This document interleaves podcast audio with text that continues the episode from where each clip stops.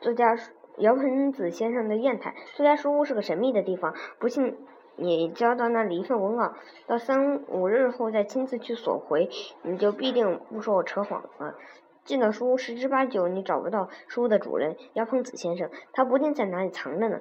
他被褥是稿子，他枕头是稿子，他床上、椅子上、窗子上全是稿子。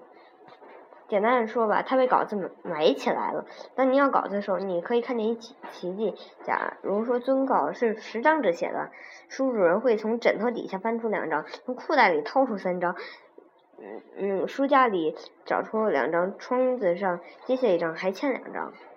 你别忙，他会由老鼠洞里拉出那两张，一点也不少。单说彭子先生那块砚台也足够惊人了，那是块无法形容的实验，不圆不方，有许多角，有任何角度，有一点儿沿儿豁口甚多，底子最齐，四围翘起，中间的一点突出，如元宝之辈，它会像陀螺似的在桌上乱转，还会一头高一头低的倾斜，如浪中之船。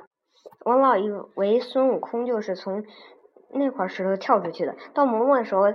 它会由桌子一端滚到另一端，而且响如快跑的马车。我每晚十时必就寝，而对门书屋的主人办事办到天亮，从十时到天亮，他至少有十次，一次比一次响。到夜最静的时候，大概连南岸都感到一点震动。我从白象街起，没有做过一个好梦。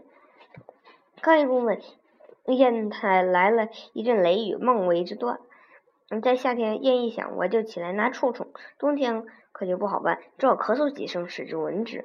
现在我已交给作家书一本书，等到出版，我必定破费几十元，送给书主人一块平底的不出声的砚台。